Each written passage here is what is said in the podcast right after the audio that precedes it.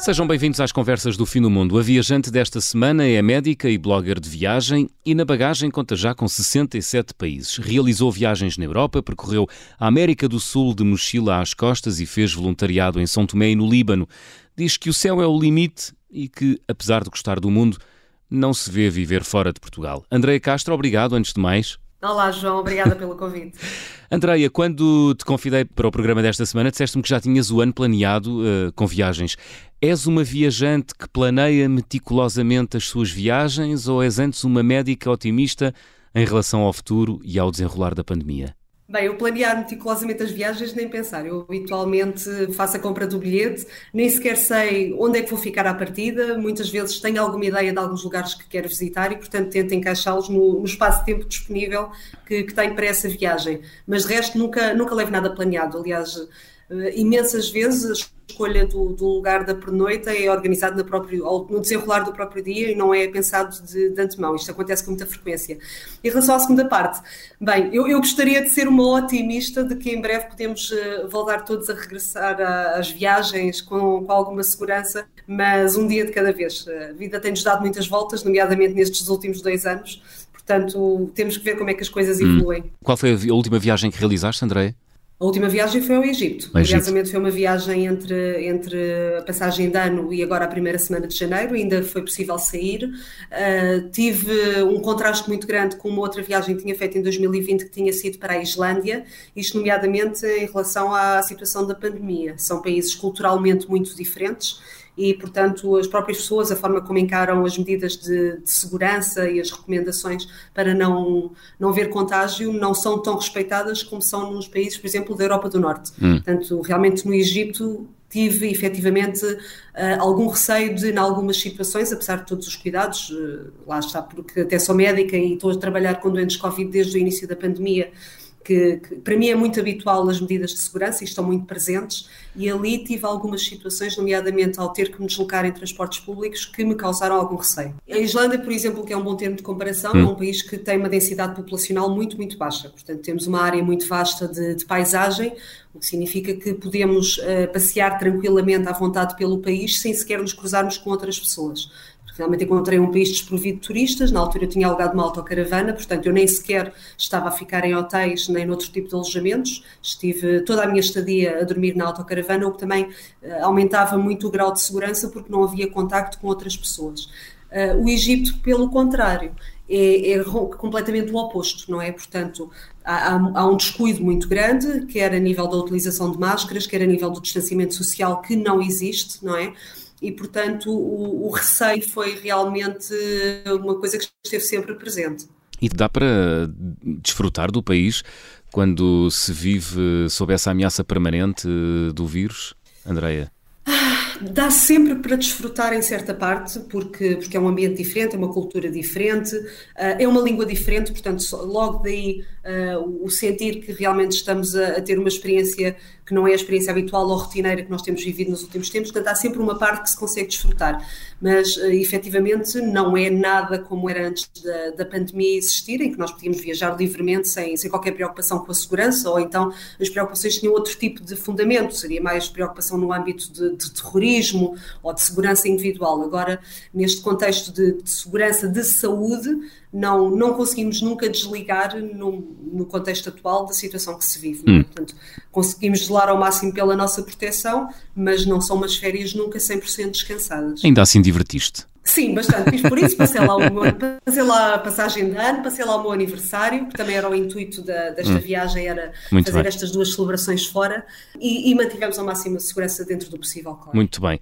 Olha, uma das tuas grandes viagens foi uh, feita na América do Sul. Uh, tem um início muito curioso porque saíste de Lisboa achando que ias aterrar em San José, na Costa Rica, mas acabaste por aterrar em San José, na Califórnia. E depois daí. Califórnia. Depois daí, uh, Não, foste para o outro lado do mundo, para o Havaí. Acabei por nunca conseguir ir à Costa Rica, Sim. porque a partir do momento que me apercebi que estava a ir no voo na direção errada, portanto que estava a voar para a Califórnia, todo o meu plano teve que ser eh, organizado, portanto eu ia só com um voo de, de, de, ida, não tinha voo de regresso, nem sequer tinha data prevista para regressar, o que neste contexto foi uma vantagem enorme porque eu estava completamente liberta para tomar as minhas próprias decisões.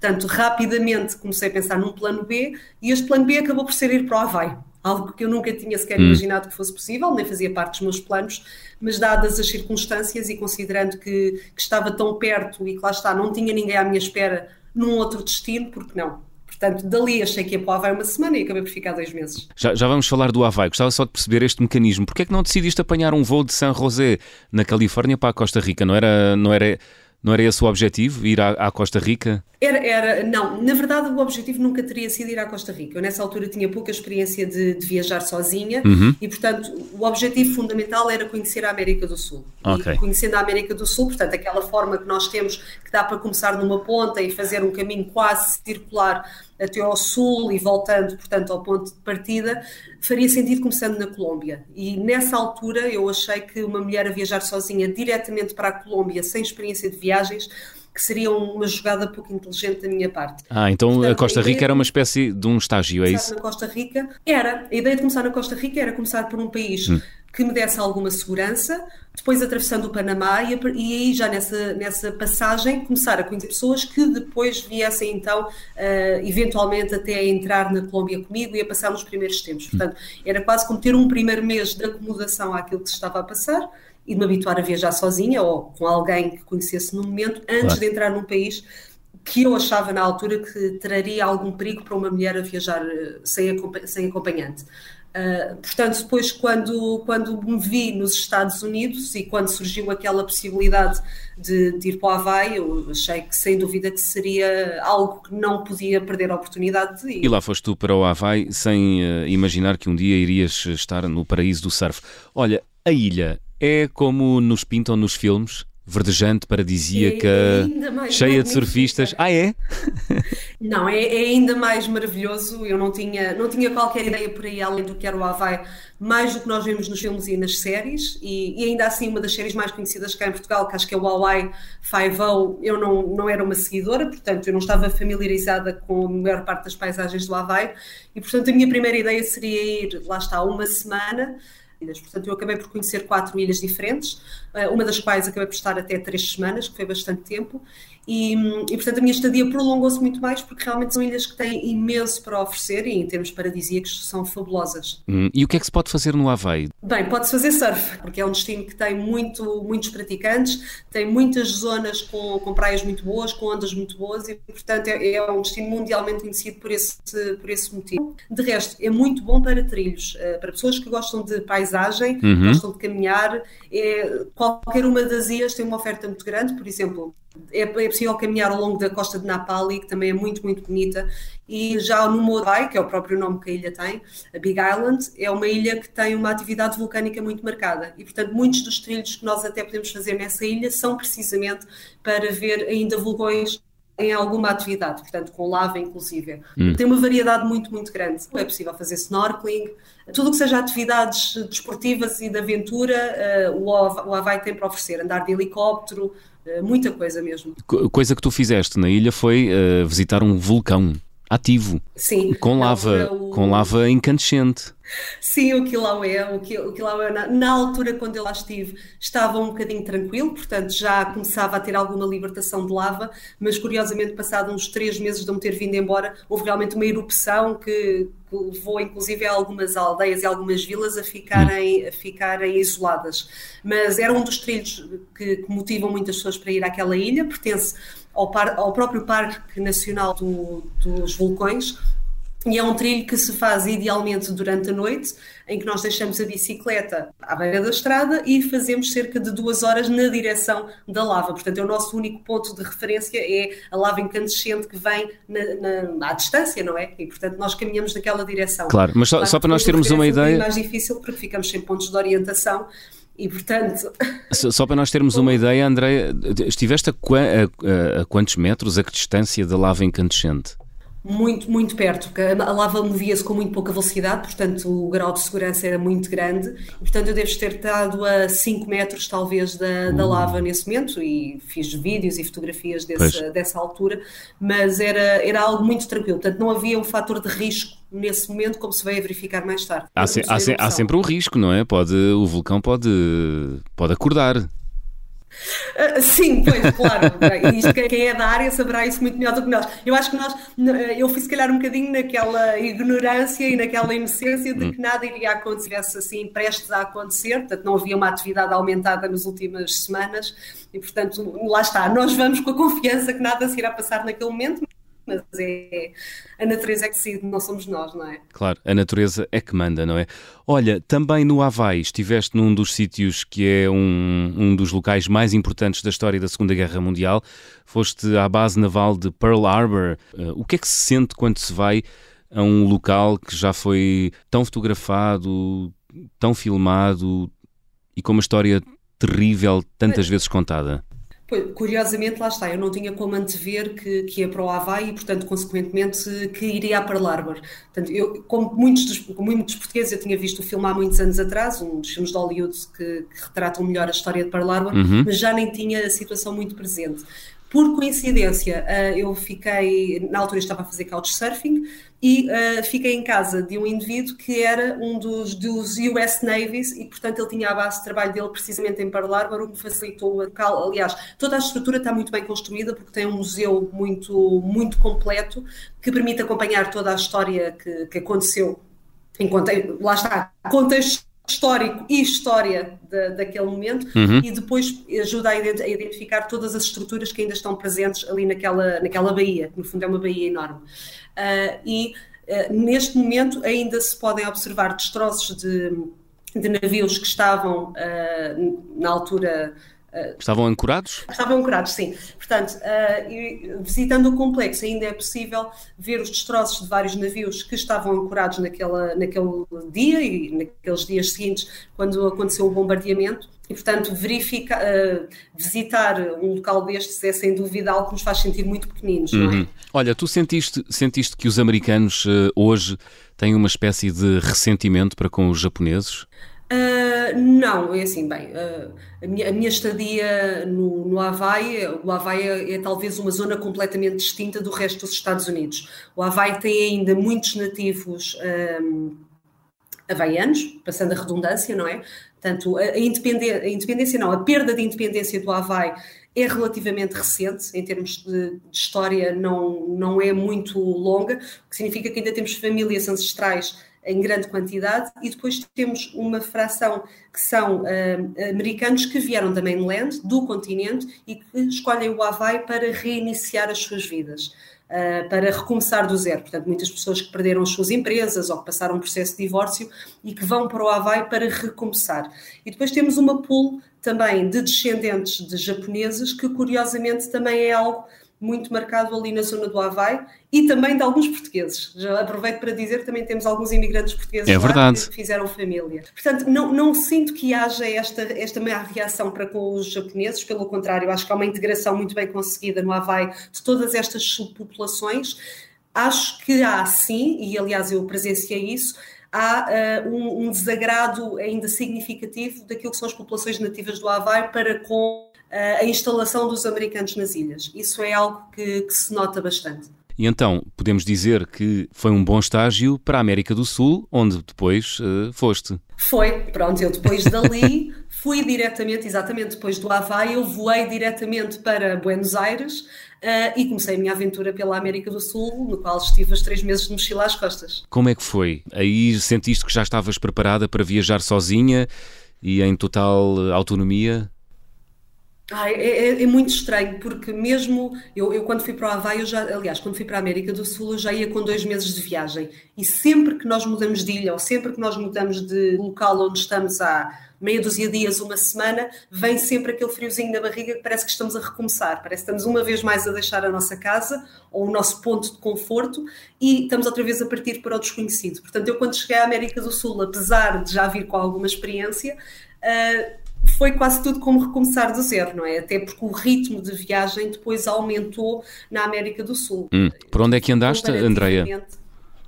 Eu, eu, estive na Argentina, ainda consegui ir de Buenos Aires, consegui ir ao Uruguai, porque basta apanhar um ferry para nós conseguirmos ir a Montevideo e a colónia de Sacramento, que era uma antiga colónia portuguesa e espanhola, com muitos resquícios, resquícios ainda desta, desta época. Uhum. Um, e, portanto, visitei a Argentina e o Uruguai e depois, quando desci em direção à Patagónia, comecei a alternar a Argentina com o Chile, uma vez que a fronteira tem imensos pontos de interesse entre estes dois países.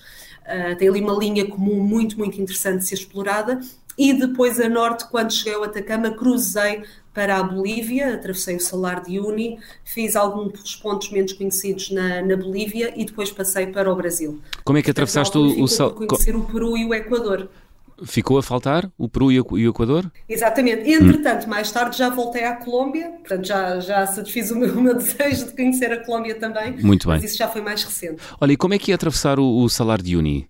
Bem, eu, fiz, eu atravessei o Salar de Uni naquela, no sentido que é o sentido mais aconselhado em termos de interesse turístico e, e, em termos de paisagem, por assim dizer, que é começar do lado do Chile e atravessar para o lado da, da Bolívia. Eu fiz esta travessia mais ou menos em maio, na altura, em maio se não estou em erro, uh, na altura o salário já não estava tão repleto de água como seria desejável, ou seja, já não faz aquela imagem do espelho de água uhum. completamente que fará umas semanas mais cedo, quando o nível de, de chuvas é um bocadinho mais alto, não é? E, portanto, faz aquele espelho a 100%. Mas é, toda a viagem é uma viagem muito bonita, nomeadamente na zona do Chile, atravessa-se muitas lagoas de cores que nós não conhecemos na Europa. Estou a falar da Laguna Colorada, que são lagoas cor-de-rosa, com flamingos, uh, milhares e milhares de flamingos, por exemplo. Estou a falar de, de, paisagens em que nós vemos 5 e 6 cones vulcânicos em simultâneo, uh, autênticos quadros, aliás, todas as fotografias que eu tenho dessa altura são fotografias parece que pintadas a pastel. Não, não há nada aqui na Europa que eu conheça uhum uhum. quer com esta dimensão, quer com este grau de beleza, como nós encontramos ali entre o Chile e a Bolívia, num espaço de milhares de quilómetros quadrados, mas que se fazem em alguns dias e sempre com um ganho acrescido. Não há momentos mortos nessa viagem. Muito bem. Estamos uh, à conversa com Andreia Castro, médica viajante. Vamos abrir o álbum de viagem.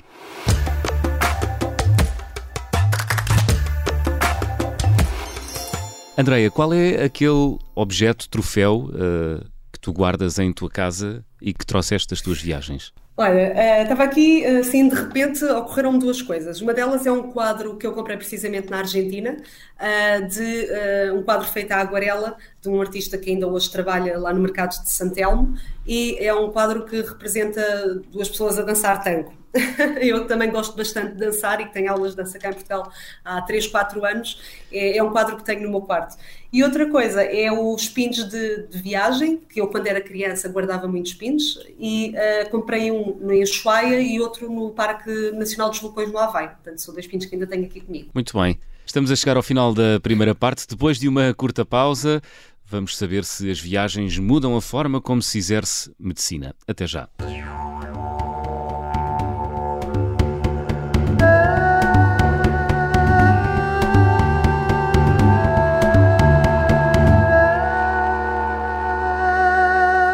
Segunda parte da conversa do fim do mundo desta semana é a nossa convidada, a viajante médica Andreia Castro. Na primeira parte, Andreia, contaste-nos um pouco do teu percurso como viajante, da viagem que realizaste ao Havaí por engano, um pouco dos quatro meses ou dos três meses eh, que eh, percorreste ou em que percorreste a América do Sul com a mochila às costas. A pergunta que eu tenho para ti nesta segunda parte, para a arranque de conversa, é: as viagens mudaram ou estão a mudar a forma como tu exerces a tua profissão? Ah, sem dúvida nenhuma. Aliás, eu acabei por reformular completamente aquilo que era a minha atividade profissional uh, a partir do momento que tive consciência que as viagens eram, sem dúvida, parte muito importante da minha vida. Passaste a ser outra médica? Passei, passei a desempenhar a minha atividade de, de forma diferente, não sendo outra médica, mas noutro contexto. Eu acho que quando nós lidamos com a situação da, da saúde e da doença e da morte muito de perto, e vemos pessoas numa faixa etária semelhante à nossa que, que desenvolvem patologias muito graves, e, e, muitas vezes fatais em pouco tempo, nós temos uma percepção muito real de que, o nosso, que a nossa passagem na, na Terra é, é, é, muito breve. E, portanto, temos que, que reconsiderar Uh, o que é que estamos cá a fazer e como é que queremos tirar proveito dos nossos dias. Uhum. E, portanto, após um, um, tempo muito prolongado de reflexão uh, e muito ponderado mesmo, portanto, eu exercia como médica de família, e, e, foi uma opção eh, puramente pessoal, ou seja, eu tinha, estava num ótimo centro de saúde, tinha uma lista de utentes fantástica, que corria tudo bastante bem, uh, e portanto nunca foi uma opção tomada pela questão profissional, não que eu estivesse desagradada, mas foi porque efetivamente percebi que eu precisava de mais dias de férias por ano do que aquilo que eu tinha pela função pública. E, portanto, a partir desse momento eu acabei por eh, desvincular-me. Aliás, eu nunca voltei a ter um contrato, e ao longo destes últimos anos, eu tenho voltado cada vez mais para uma atividade remota e neste momento uh, exerço em Portugal e estou ligada a uma empresa americana também, o que me permite trabalhar em qualquer parte do mundo e um, presencialmente faço a minha atividade 100% em contexto de serviço de urgência, o que me permite trabalhar à hora, portanto, sem, sem uma fidelização de, a longo prazo, por assim dizer. Ou seja, eu trabalho em função daquilo que, que são as minhas disponibilidades e ganho também em função disso mesmo, não é? Eu costumo dizer que estou a pagar o valor da minha liberdade. É, é um, foi, foi um passo, se calhar, um bocadinho arriscado, mas uh, que, que me trouxe o o benefício de realmente poder viajar com muita regularidade sem prejuízo de outras pessoas. Mas de alguma forma ajudou a mudar, por exemplo, a relação que tu tens com os teus pacientes ou, ou não? Eh, não nesse sentido, porque neste momento a relação que, que eu tenho com os pacientes eh, a nível presencial acaba por ser uma relação muito fugaz, porque eu faço o atendimento no serviço de urgência, em que as pessoas vêm com queixas agudas, são, são tratadas ou são encaminhadas de acordo com a patologia que apresentam nesse momento e que muitas vezes são coisas rápidas e de resolução praticamente imediata ou nos dias seguintes, e portanto não é criada uma relação de continuidade como era criada a nível do centro de saúde. Mas efetivamente, quando uma pessoa opta por ter um estilo de vida quase nómade, não é? Quase remoto, nós não podemos ter uma lista de utentes, seja no público, seja a nível privado, que nos obriga a fazer um seguimento. Porque eticamente eu nunca poderia estar a acompanhar um hipertenso nem um diabético uh, sem a garantia que eu voltaria a ver dali a dois, três, seis meses, uhum. não é? Uhum.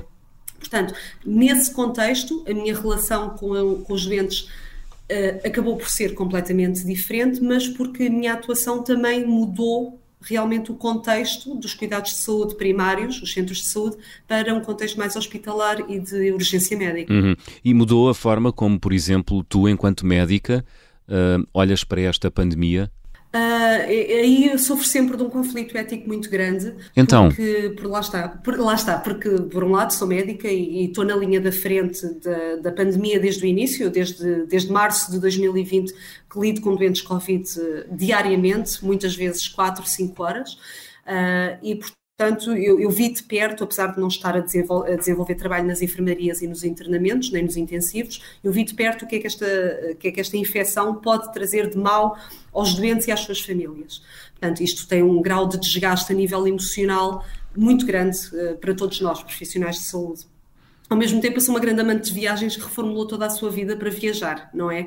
E, portanto, eu coloquei as viagens como a minha maior prioridade nestes anos, pelo menos até embarcar na aventura da maternidade, sem dúvida que, que é aquilo que é o mais importante para mim.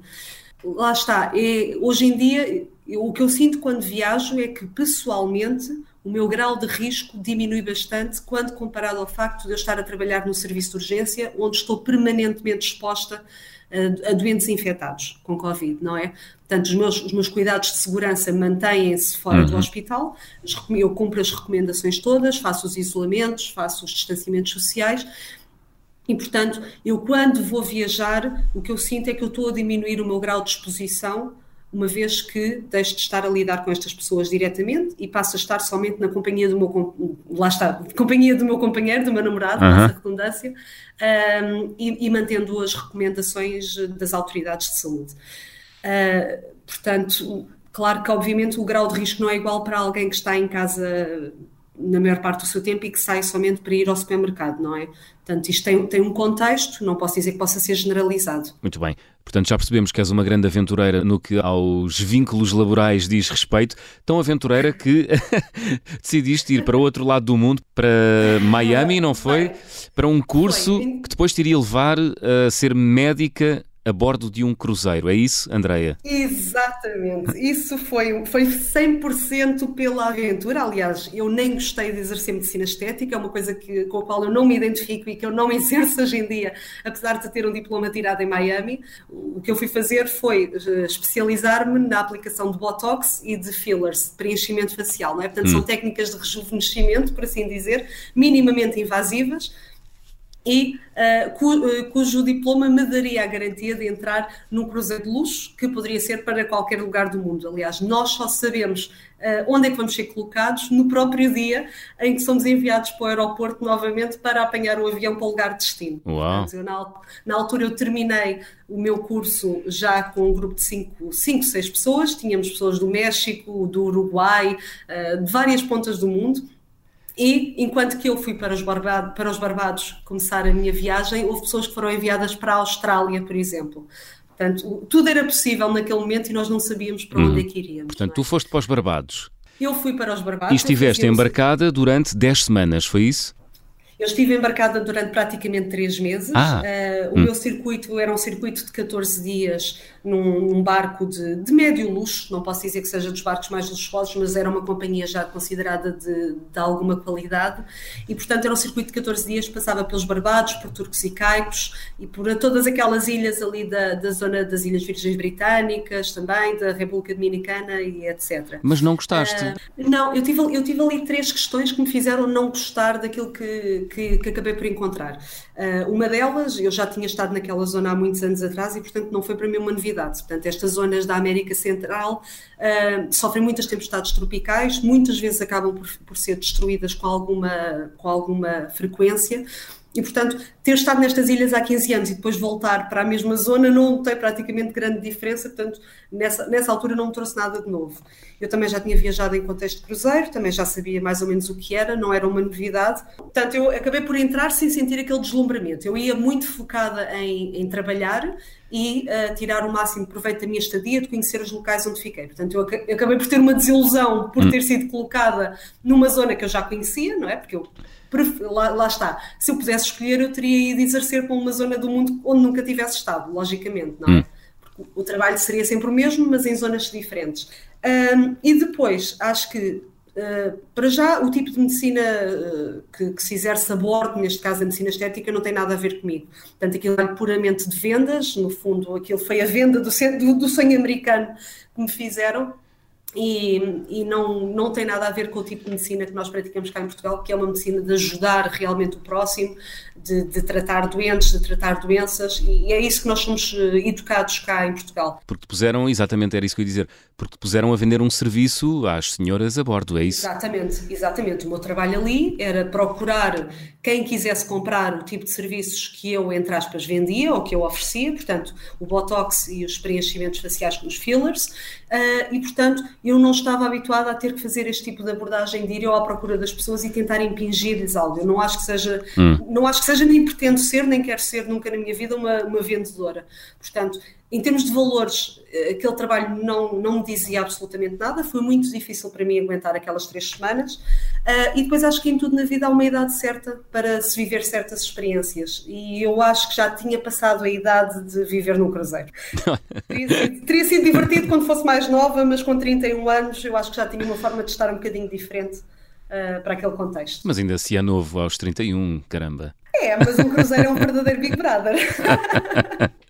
Olha, Andreia, uh, li no teu blog, no Me Across the World, um, tens um texto onde escreves, onde dizes aos teus, onde dás aos teus seguidores 10 motivos para se viajar sozinha e um deles é conhecer-te a ti própria. E o que eu te pergunto é, o que é que já aprendeste sobre ti ao longo destes anos a viajar? Olha, eu acho que o melhor, o melhor ensinamento que eu tirei foi que somos muito mais resilientes e muito mais capazes do que aquilo que, do que, aquilo que nós achamos à partida.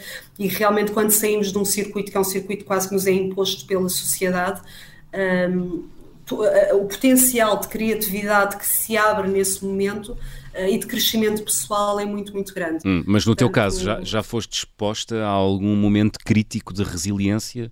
Uh, tive, tive, algumas, tive alguns episódios em que, por exemplo, tive que fazer um esforço físico acima da média ou um esforço mental acima da média, nomeadamente quando fiz o W no Parque Natural das Torres del Paine, uh, no Chile, em que andei, houve um dia que andei 25 km, muitos deles num plano inclinado, para uhum. conseguir ver o nascer do sol projetado nas montanhas, por exemplo. Comecei este caminho de madrugada, uh, com muito, muito frio, com 5 graus negativos, e portanto aí foi uma situação em que lá está, sem qualquer preparação física, uh, tive que, que me aguentar a fazê-lo até ao fim, porque queria presenciar aquele momento, queria ter aquela experiência. Aliás, esta viagem foi desde o início uma viagem para conhecer a Patagónia, era isso que, que era o meu grande objetivo. Um, e, e, a, tal viagem, a tal viagem de mochila às costas na América do Sul. Exatamente, exatamente. E uma rapariga que tem o seu dia a dia cá em Portugal e que ocasionalmente vai ao ginásio não tem se calhar a preparação para, para uma coisa destas e portanto claro. isto passa muito mais por um esforço mental do que até pela capacidade física de se conseguir cumprir este objetivo. É? Já agora, Andreia, porquê a Patagónia? Hum, algo te movia? Não consigo explicar. Eu, eu acho que sempre tive, tive um interesse muito grande pela, pela cultura da América Central e do Sul, eh, por esta veia latina, seja se calhar pela forma como as pessoas são, pela alegria que transmitem, pelas músicas, uhum. uh, pela frescura, quase que poderia dizer. Portanto, eu acho que em termos de mundo, sempre me senti muito mais atraída pela América do Sul do que pela, do que pela Ásia. Mas essa, essa inspiração. Essa inspiração chegava pelos livros, pela música? Olha, era pelos livros, pelas músicas, pelas paisagens. Eu, entretanto, tinha começado a aprender salsa e bachata uh, e, portanto, uh, lá está, era mais uma coisa que me ligava à cultura daquela parte do mundo. Hum. Uh, aulas essas depois acabei por manter quando, quando regressei a Portugal. Mas um, acho que em termos de paisagem, lá está, uma pessoa gosta de viajar e gosta de fotografia e gosta de documentar aquilo que vê ir para uma zona completamente diferente do mundo, que tem montanhas de uma dimensão que eu cá em Portugal se calhar só conheço as Dolomites, em Itália, em Portugal não, peço desculpa, na, na, Europa. na Europa. Portanto, que em termos comparativos, cá na Europa eu só conheço nas Dolomites, na Itália, e, e ainda não estive lá, portanto, isto é a ideia que eu tenho, não sei se corresponde à realidade, mas nós encontramos na Patagónia algo de uma dimensão que, que, nos faz sentir muito, muito pequenos e muito insignificantes. E, e aconselho toda a gente, se alguma vez tiver a possibilidade de rumar ao Chile para, para não perder uh, o Parque Natural das Torres de Alpine, porque realmente não, não, há, hum. não há nada igual. Portanto, posso deduzir, pelo que dizes e pelo entusiasmo que colocas nas palavras, que adoraste a experiência de trekking na Patagónia. Sem dúvida, e adorei a sensação de, de, viajar sem bilhete de regresso, que é algo que provavelmente eu nunca mais voltarei a experienciar na minha vida, não é? Porque a idade muda, começamos hum. a, a, constituir uma família, ou pelo menos a ter um companheiro, e portanto começam a haver variáveis que pesam mais do que quando somos mais jovens, claro. apesar de eu ter liberdade, quer a nível financeiro, quer a nível profissional para o fazer. Mas olha, deixa-me mas... perguntar-te, viajar sem bilhete de regresso torna a viagem mais uh um, dá, dá, outro, dá outro sabor à viagem?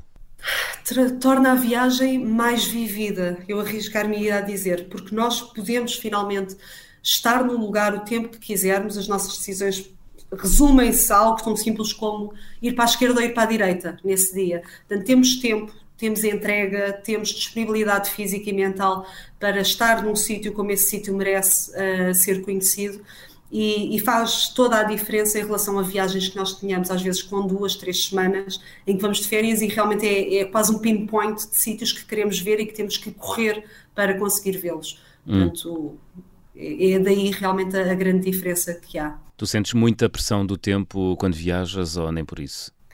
Eu sinto muita pressão do tempo no dia a dia. Eu sofro diariamente com o facto de já ter 35 anos, uh, com o facto de, de ter um companheiro que, que, também já tem mais 9 anos do que eu e que, portanto, o relógio biológico começa a apertar. uh, e, e, sinto muito medo do, do, tempo a fugir e das oportunidades a fugirem e das limitações que a maternidade me possa vir a trazer. Hum. Uh, e, portanto, eu, eu, nesse caso, se calhar é uma aprendizagem que eu ainda não fiz, mas eu diria que sou uma verdadeira ansiosa com medo que o, que o tempo, que o tempo me fuja por entre os dedos. Mas ainda és muito nova, Andreia. Tens muito tempo pela frente. Bom.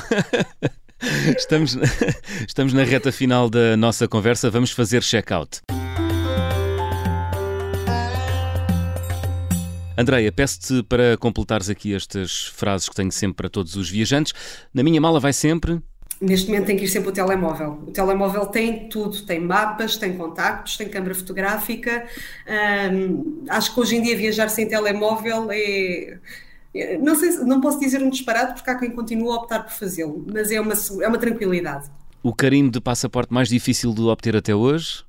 Não diria o carimbo de passaporte, mas diria o visto. É isso. É por aí, é por aí. Para mim mais difícil de arranjar foi precisamente o visto de tripulante para os Estados Unidos, quando me fez embarcar para, para o cruzeiro, mas é um visto que dura até 2023, portanto foi um esforço que valeu a pena.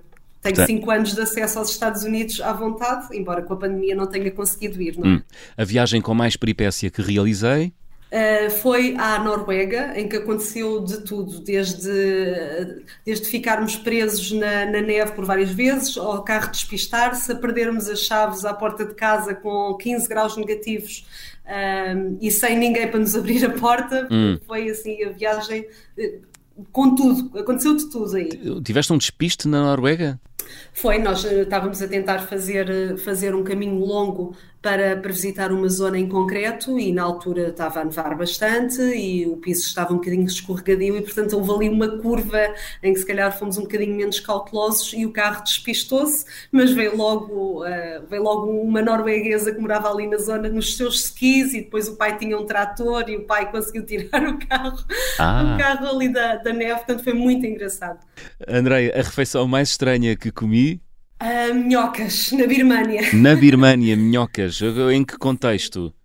Olha, estava a viajar com um grupo, éramos cinco pessoas, eu era a única rapariga e a partir do momento que o primeiro começa a comer, os outros têm que ir atrás e eu não podia deixar de, deixar de fazer o que o resto do grupo tinha, tinha conseguido, não é? Não podia dar a parte fraca, ainda por cima representante única do sexo feminino hum. e portanto eram, eram pequenos, não eram, eram acho mais bichos de seda do que propriamente minhocas e tinham sido fritas uh, e o sabor é pala-pala, mas isto é, é completamente um, uma questão psicológica mais do que o próprio sabor de, das coisas, porque depois o sabor é, é normalíssimo. Se fosse uma prova cega, passava, é isso? Uh, com dificuldade. Eu acho que a mentalização para se conseguir comer um animal destes que nós não estamos habituados, insetos, minhocas, etc., é, é a parte de conseguir enfiá-lo na boca é a parte mais difícil de todas. e já está.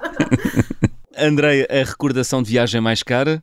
A recordação de viagem mais cara foi precisamente o voo que eu tive que comprar para sair do Havaí para ir até Buenos Aires, porque comprei o voo numa segunda-feira para voar na quarta ou na quinta, uhum. uh, e foram, foram três, três pernas de viagem, por assim dizer, e acabou por ficar um ordenado inteiro. Mas era a única hipótese de eu conseguir fazer uh. a Patagónia antes de começar a chegar o, o frio do inverno uhum. e as características do clima mudarem radicalmente, portanto tinha que ser naquela altura ou nunca seria. Mas valeu a pena valeu a pena. Tinha que ser, não tinha outra, não tinha outra hipótese. Claro. Olha, Andreia, gostavas de viajar com?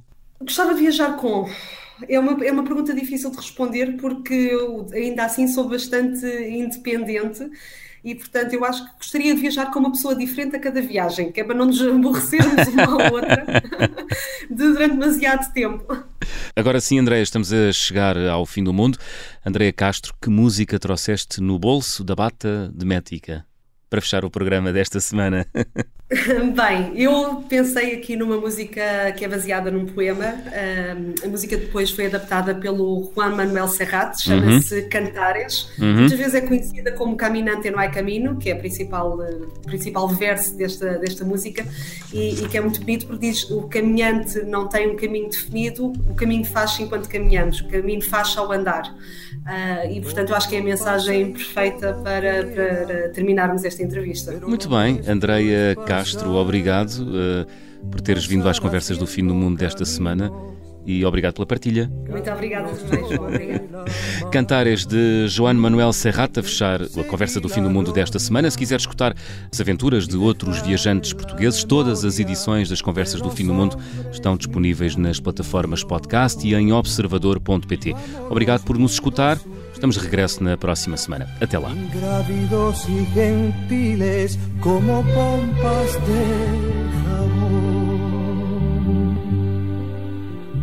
Me gusta verlos pintarse de sol y grana, volar bajo el cielo azul, temblar súbitamente y quebrarse. Nunca perseguí la gloria.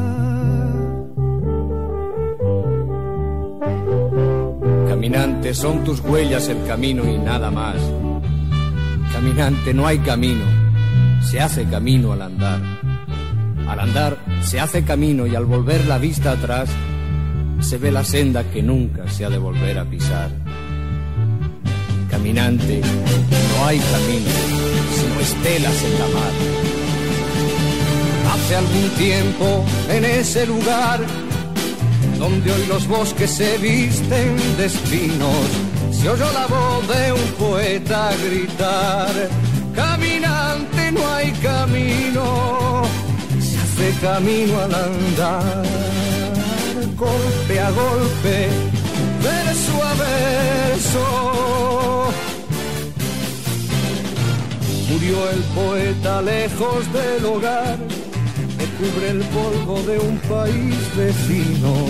Al alejarse le vieron llorar. Caminante no hay camino, se hace camino al andar.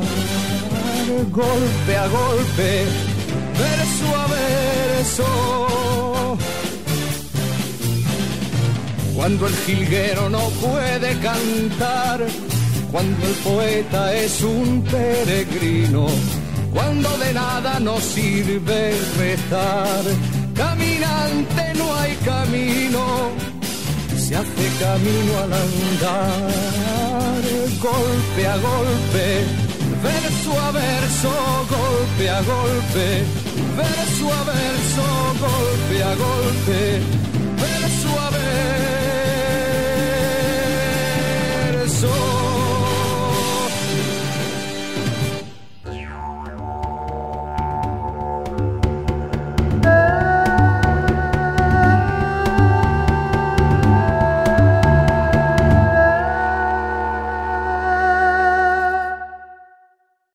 Obrigada por ter ouvido este podcast. Se gostou, pode subscrevê-lo, pode partilhá-lo e também pode ouvir a Rádio Observador online em 98.7 em Lisboa e em 98.4 no Porto.